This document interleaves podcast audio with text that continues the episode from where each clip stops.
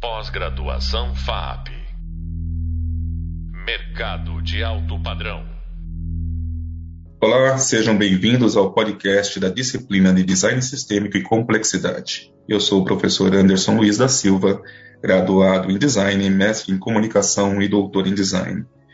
Terei como interlocutor para esta fala o professor Júlio César Freitas. O professor Júlio é mestre em Comunicação e Artes pela USP, especialista em Engenharia de Produto pela Universidade São Judas Tadeu, bacharel em Desenho Industrial pela FAAP, professor em diversos cursos e instituições de ensino superior ao longo de sua carreira, diretor executivo na Flux Process Design e na Edux, Escola de Design de Processos.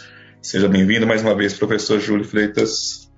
Obrigado, Anderson. Oi, gente, tudo bom? Vamos lá? Nosso tema de hoje né, trabalha a questão do design, ética e transparência, né, e o nosso objeto específico de discussão chama-se o objeto do design. Tá? É, eu vou só retomar né, é, uma fala do nosso, nosso último bate-papo, do nosso último podcast, é, onde eu deixei uma pergunta, uma reflexão lá, e espero que os nossos ouvintes tenham refletido um pouco sobre ela, né? É, que é a questão da digitalização, né? É, do, das coisas da vida, né?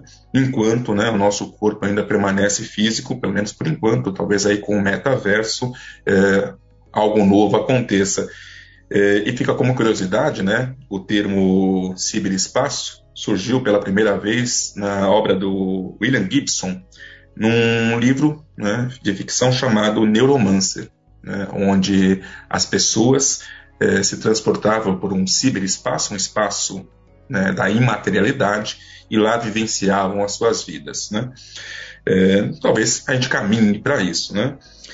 É, mas eu quero trazer uma questão inicial até, uma, uma reflexão nossa conjunta aqui. Né? Em geral, nós temos aí um fazer design, né, no sentido restrito, pelo menos mais usual do termo, tá? É, de, de, de, restrito e preso, né, é, o delegado, aqueles egressos de escolas de design. E quando eu falo escolas de design, eu não falo necessariamente né, no, no, no, prédio, né, ou na relação é, de ensino como aqui se estabelece, né, ou aquele que tem acesso, né, ao fazer design. Então, apesar de termos na definição do design, como bem o professor Júlio já trouxe antes, né, um, um fazer que precede qualquer escola, que precede né, qualquer tempo, né, ainda temos no contemporâneo, e talvez né, caminhamos aí para um, um futuro é, ainda dentro dessa, dessa estrutura, né, um fazer design é, que atende a determinado número de pessoas. Né. Bom, mas nós temos também, né, pensando aí num contexto global, é, nós estamos falando aqui de, de ética, transparência, né, estamos falando também de responsabilidade né, socioambiental e econômica, tá? um número imenso de pessoas que talvez, né, se fossem munidas do fazer design, é, no seu sentido primeiro, né, como bem o professor Júlio trouxe nos nossos últimos encontros, é, poderiam ter uma vida mais facilitada, com maior conforto, que é um tema também utilizado bastante com, pelo professor Júlio. É, e cita com um exemplo, né? É, existe um, um, personagem chamado africano, garoto africano, hoje não mais garoto, né? De nome William Kankivamba. Né? Fizeram até um filme dele no Netflix chamado O Menino que Dominou o Vento rapidamente aqui, contando a história, não do filme, mas a história de fato, é um menino muito pobre que vivia numa pequena aldeia né, na África subsaariana e ali eles tinham uma dificuldade muito grande no cultivo, né, porque é, tinha seca, o rio era distante, e esse menino passou a frequentar uma pequena escola, né, também ali feita ali no, talvez fosse uma das únicas construções né, acessíveis ali de alvenaria, porque a maioria morava ali em, em casas de pau a pique, de palha, e tal. E esse rapaz, né, por curiosidade, né, é, começou a frequentar a biblioteca da escola, que era uma biblioteca diminuta, com poucos volumes e normalmente volumes doados, né? E, e sem muita coisa no espectro cultural, né, se a gente for falar de uma, de uma literatura tal, muito livro técnico e tinha ali um livro é, em inglês né, que trabalhava a questão da produção de energia eólica. É, esse menino não falava inglês, né, mas ele foi é, decifrando, né, destilando aquele conteúdo em inglês, foi entendendo um pouco mais de como aquele mecanismo funcionava, até que ele resolveu, fazendo uso ali de materiais encontrados ali num depósito é, de lixo, um ferro velho, né, construiu ali um moinho de vento é, com esses restos né, de material encontrado, é, colocou lá no alto do moinho lá um pedaço de uma bicicleta, né, aproveitou o rolamento ali do cubo da bicicleta, é, afixou ali algumas pás, né, e com isso ele conseguiu gerar energia né, para funcionar ali três lâmpadas elétricas na casa dele né, e um radinho, né, um rádio é, elétrico. Bom, aquilo transformou né, a, a, sua comunidade, aquilo transformou né, o seu entorno como um todo. Ele fez uma segunda edição né, desse moinho que fazia, que gerava um pouco mais de energia, né, mais bem acabado e conseguia puxar, bombear a água do rio né, e irrigar a lavoura daquela pequena comunidade ali na África. Bom, é, professor Júlio, né, é, de, de, base dessa introdução que eu acabei de colocar aqui, né, é, às vezes a gente tende a, a levar o, né, o termo design, né, mesmo que a gente entenda que não, né, para dentro de, um, de, uma, de uma dimensão de restrição. Tá? É possível, né, e talvez se seja, né, como podemos pensar o design tá, para o além fronteiras né, daquilo que se posta é, enquanto os status quo né, de uma parcela pequena da sociedade, pensando na sociedade mundial e global. É. Eu, eu entendo, Anderson, que no fundo, no fundo, né, não é muito bem o, so, uma, parcela, uma pequena parcela da sociedade que desfruta né, de um entregável de design. Eu acho que é uma parcela pequena de designers ou de pessoas que se formam, graduam, em alguns casos até se intitulam né, é, designers, é que é, entregam coisas para a sociedade uh, com procedimentos, métodos, né, metodologias diferentes daquelas praticadas pelos ditos não formados em design. Mas impressões né, é, é, do professor Júlio à parte, o que eu queria é, dizer e complementar aqui na minha resposta é, é assim, né? assim como a, a ciência né, não podendo mais é, negligenciar, negar os fenômenos dados como não científicos, precisou criar uma ciência para aí sim abraçar esses fenômenos e chamou essa nova ciência de física quântica. O design também, né? O design, é, como área do conhecimento, quando ele se viu, né, diante de, por exemplo, né, soluções é, riquíssimas, como a desse garoto, né, no filme O Menino que Dominou o Vento, e muitas outras que existem espalhadas pelo mundo, é, também criou lá o seu modal ou a sua vertente de design para abrigar essas iniciativas e chamou isso de design vernacular. Né? O design gráfico explora bastante isso quando faz estudos né, sobre as escritas é, improvisadas né, das pessoas nos seus carrinhos de coleta de, de produtos, é, como é que a gente pode dizer, é, produtos é, sem, sem muita ciência, produto é, para reciclagem, enfim, a gente é, encontra no design vernacular o abrigo para o design como área do conhecimento dessas iniciativas. Né? Muito bem. Posto isso, eu diria, Anderson, como a gente, você bem colocou, né, mencionou, inclusive, alguns é, podcasts anteriores, é, que o, o, fazer design é, num estado não acadêmico é uma manifestação espontânea mesmo do ser humano na transformação do meio em que vive. Mas quando você leva isso para a academia, o que, que entra né, no circuito? Entra o método, né? O que era experimentação passa a ser experimento, né? O, a diferença clássica, é, talvez até já abordada por gente, mas entre experimento e experimentação, é que o experimento você faz para ver o que dá de um jeito que você acredita ser adequado e apropriado. Já o experimento, antes de se começar a fazer, ele se aposta né, de metodologias, né, de procedimentos, anota resultados passo a passo e sempre publica é, o que se chegou ao final desse experimento, seja esse um resultado adequado com as expectativas iniciais ou não. Né? Então eu entendo isso, sabe, Anderson? A, a, sim, é, fazer design é uma é, atividade espontânea e natural humana, é, mas fazer design no modo acadêmico é, traz essa a, a espontaneidade para um universo é, amparado por métodos, modelos e abordagens que darão ao resultado, aí sim, uma conotação científica. Perfeito. É, eu acho que fica claro para os nossos ouvintes aqui esse caráter múltiplo e abrangente né, do termo design, que talvez eles não tivessem quando tivessem começado é, essa disciplina ou esse curso. E eu acho que isso é muito importante, porque isso, voltando no nosso, é, no nosso tema principal aqui, né, ética e transparência, é, isso traz essa dimensão né, essa responsabilidade né, do fazer design um outro campo. Eu vou até abrir aqui um, um espaço para citar um pouquinho a, uma ideia que eu defendi na tese, na minha tese de doutorado, né, que vai poder aqui é, embasar o nosso próximo assunto, né, falar ali dos princípios, né, é, do que a gente chama aqui de objeto do design.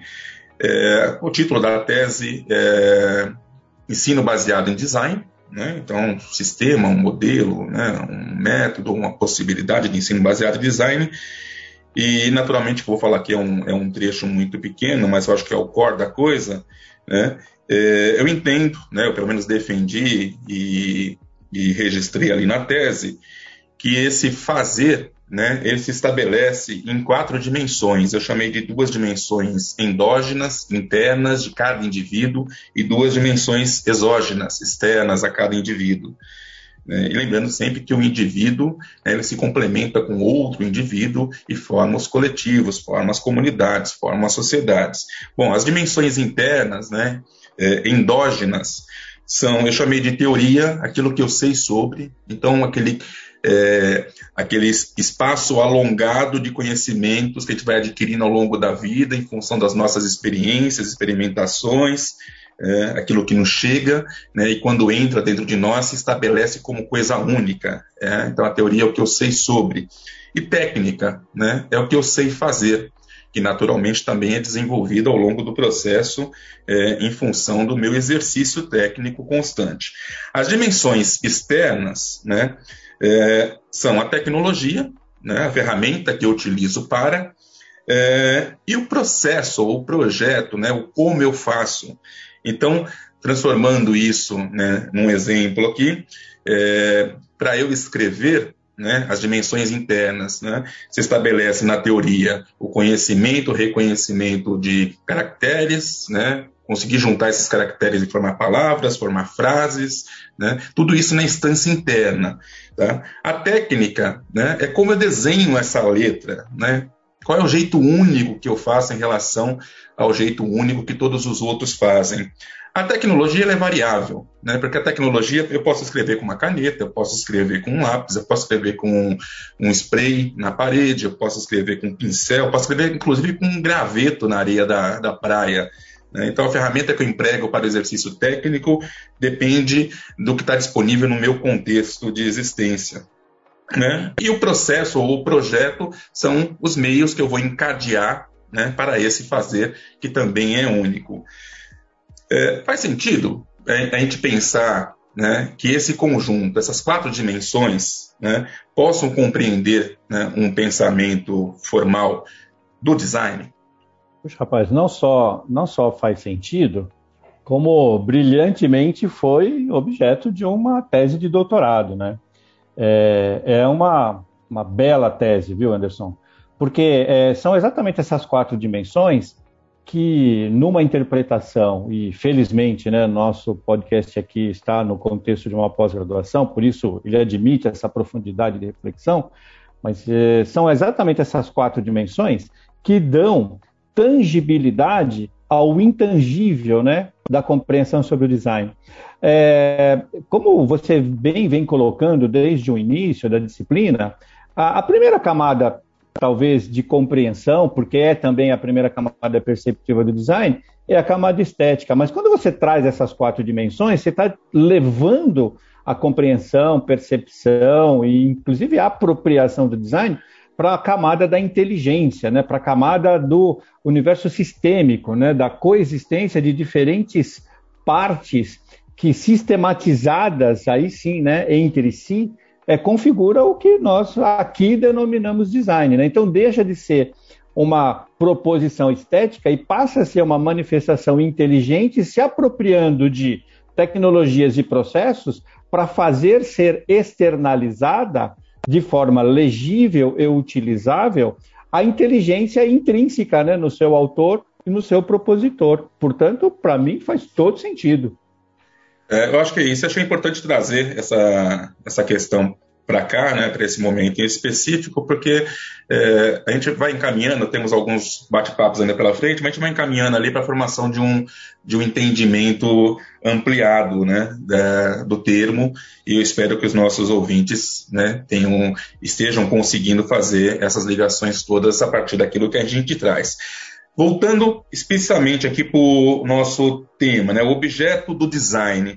Essa palavra objeto, posta aqui antes né, do design, ela se refere aos princípios, às causas desse design. Né? E se assim for, né, como se estabelece uma nova postura né, se é que existe uma nova postura, né, do fazer designs em tempo né, é, de ruptura com o status quo até então vigente. E quando eu falo ruptura, são várias rupturas né, que nós vivenciamos ao longo do tempo. Só na nossa vida, né, é, que abarcou parte desse tempo todo, é, vivenciamos várias rupturas, né, várias mudanças. Né, é, então, essa, esse objeto de design sendo colocado antes do termo design, objeto sendo colocado antes do termo design, tá? ele se refere a princípios, às causas? Coisa bastante interessante, né? Ele, ao mesmo tempo que é causa, e aí por causa a gente, a gente entende é, o fim, né? Aquilo que foi causado a partir de, é, ele também é motivação, né? Aquilo que antecede a possível, né? É, entrega causal, né? É, é uma relação causal mesmo, né? Então, é, aquilo que causa, causou. Olha que coisa interessante. É, o, o, objeto de design é, é produto de uma sensível é, observação do designer ou do profissional de criação sobre o, o contexto social, né? sobre o comportamento social, sobre as reações, ações e reações psicológicas do indivíduo ou do grupo na sociedade.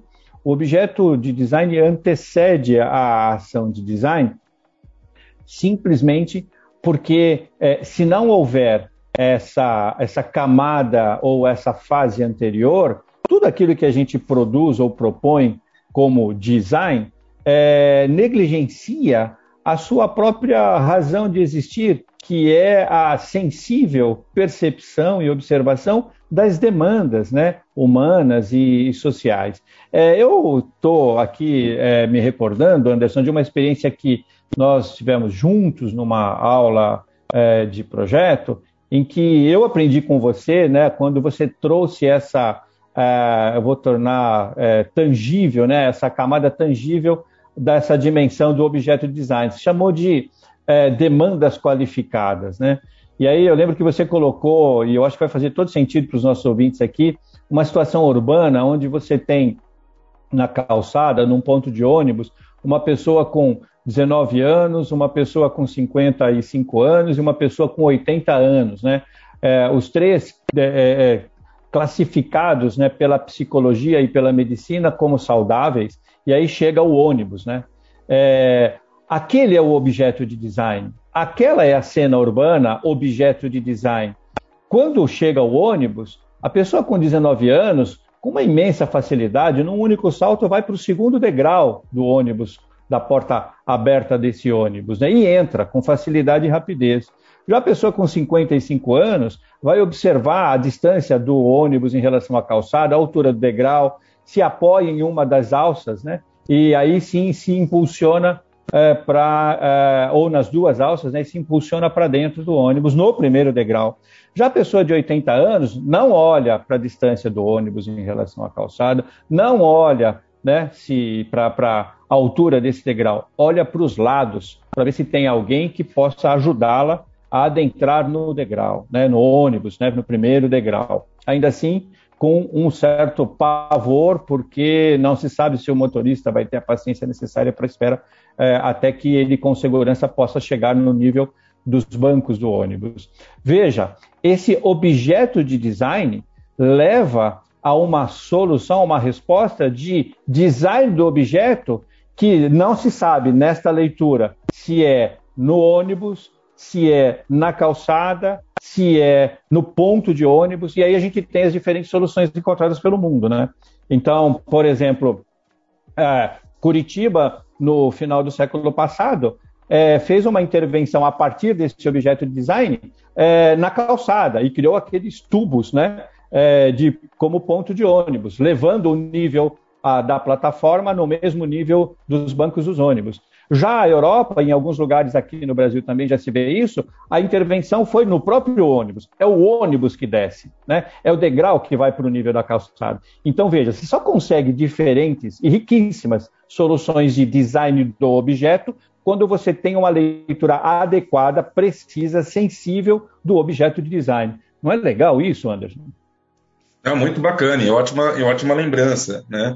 Porque, em geral, né? As pessoas tendem a pensar né, sempre o design do objeto, né? E é, não raro não consideram né, objeto do design e as suas características múltiplas, né? E voltamos aqui àquele termo, né? Vivemos numa sociedade onde temos pessoas diferentes, né, com é, capacidades diferentes, distintas entre si, é, que precisam ser atendidas de uma, un, de uma única forma, de forma eficiente para todas as horas, de uma forma que gere conforto, como já dissemos aqui em, outros, em outras oportunidades. É, existe é, uma metodologia, se assim podemos chamar, tá, para que os profissionais de design né, possam se apropriar né, para essa leitura, ou isso é uma capacidade né, intrínseca, inerente, um pré-requisito ao ser designer? Sabe, de um lado, né, é, antes da metodologia, é, a gente encontra um, um, conjunto de abordagens, né? E aí, é, claramente multidisciplinar, né, como o design é, deve ser. Então, você traz para uma equipe de design um sociólogo, um psicólogo, um antropólogo, traz também um engenheiro, né? E esses e muitos outros se juntam ao time de design. E a partir desses múltiplos olhares, né, dessa é, diversidade de olhares é, nas diferentes áreas do conhecimento sobre a mesma cena, né, sobre o mesmo objeto de design, você consegue aí sim fazer uma leitura mais apropriada, eu diria até mais justa e precisa, né, da cena, do contexto, como você gosta de falar, e eu também, né, é, que a gente chama de objeto de design. É, é, esse é um conjunto de abordagens. Um pouco mais adiante, o, o pessoal lá da IDEO, né, aquela grande, famosa empresa de design é, global né, nos nossos dias, lá em 2010, é, e perdão, em 2000, é, com o David Kelly, né, trouxe para a população, publicou o que eles chamavam de deep dive, né, como os designers e as suas formações multidisciplinares mergulhavam profundamente num objeto de design. Tem um filme clássico, bastante conhecido, que é, vale a pena ver, quem não viu ainda, que é o projeto do carrinho de supermercado deles, onde a equipe multidisciplinar fez assim uma, uma brilhante né, trajetória no universo design. E um pouco mais adiante, em 2010, aí sim, é, a gente tem uma, uma publicação né, com o título é, Design Thinking, da própria Ideon, aí já não mais do David Kelly, e sim do Tim Brown, com o título Design Thinking. No Design Thinking, ele propõe, como a gente é, tem trabalhado já há muito tempo, um modelo mental que por muitos é entendido como uma metodologia né, para enfrentamento de problemas complexos ou desafios complexos. A primeira parte desse modelo mental é a empatia, viu, Anderson? E a partir desse, é, desse modelo mental, onde você começa pela empatia, você se aproxima do que nós estamos chamando aqui de objeto de design. É importante ferramenta, muito útil para todos nós. Perfeito. É, me parece assim que, em geral, também é, eu digo em geral porque não, não vale para todos, né? As pessoas normalmente associam o designer ao criativo, né? Mas além de criativo, ele também é um curioso, ele também é um pesquisador, né? ele também exercita a empatia, a ética, ou pelo menos deveria exercitar. Existe uma analogia que eu gosto de fazer com, com os meus alunos, né? É, numa instituição que eu dava aula, eu falava para eles: está vendo aquele gramado ali fora? Se eu falar para vocês saírem agora tá? e procurarem também uma moeda de um dólar nesse gramado, né? Vocês voltam quatro horas depois, quais são as duas coisas que pode acontecer? Né? Ou vocês encontraram a moeda de um dólar, ou vocês não encontraram a moeda de um dólar. Agora, se eu mudo a formulação, né? eu falo para vocês, tá vendo aquele gramado ali? Vão até esse gramado tá? e procurem coisas, descubram coisas. Né? Todos vocês vão voltar para mim aqui carregados de coisas que vocês não haviam nem pensado. Talvez o, o designer né, esteja um pouco nessa instância, ou necessite dessa instância né, do encontrar coisas, né, de sair um pouquinho da, da instância da procura, né, da oferta objetiva, mas permitir, né, no momento anterior uh, à objetividade, a encontrar essas coisas possíveis né, no seu gramado de existência. Muito bem, professor, eu agradeço mais uma vez a sua presença, nosso bate-papo, encaminhamos aqui para o final. E no podcast de hoje, né, falamos sobre alguns aspectos né, sobre design ética e transparência, o objeto do design, eh, e contamos aqui com a presença inestimável e muito amável do professor Júlio César Freitas. No próximo episódio, debateremos a, a questão do design do berço ao túmulo. Até lá. Pós-graduação FAP. Mercado de alto padrão.